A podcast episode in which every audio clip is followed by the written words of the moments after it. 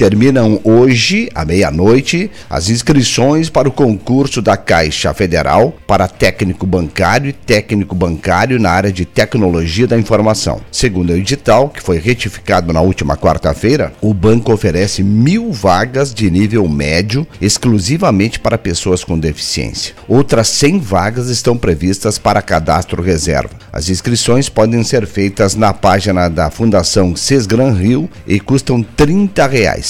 As provas serão realizadas no dia 31 de outubro. A data prevista para divulgação do resultado no dia 10 de dezembro e a remuneração inicial é de 3 mil reais. Com benefícios e auxílios, no entanto, a remuneração pode passar dos 4 mil reais.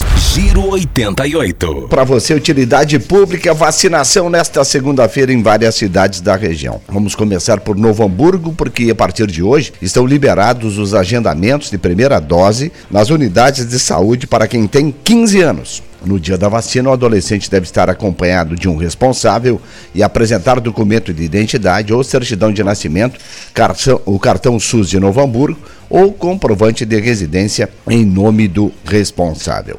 Em Dois Irmãos, nesta segunda-feira, a vacina é, é para quem tomou a primeira dose da AstraZeneca no dia 17 de julho. Será das 11 da manhã às 2 da tarde no Complexo Esportivo Municipal Norberto Ribnich, no bairro Vila Rosa.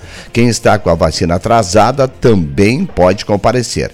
Quem fez a primeira dose em outro município, mas que atualmente esteja morando em dois irmãos e com cartão SUS atualizado, também pode tomar a vacina. Daqui a pouco mais informações de vacinação de Portão e Sapiranga, Parobé e outras cidades aqui no Giro 88 com você até às 8 da manhã.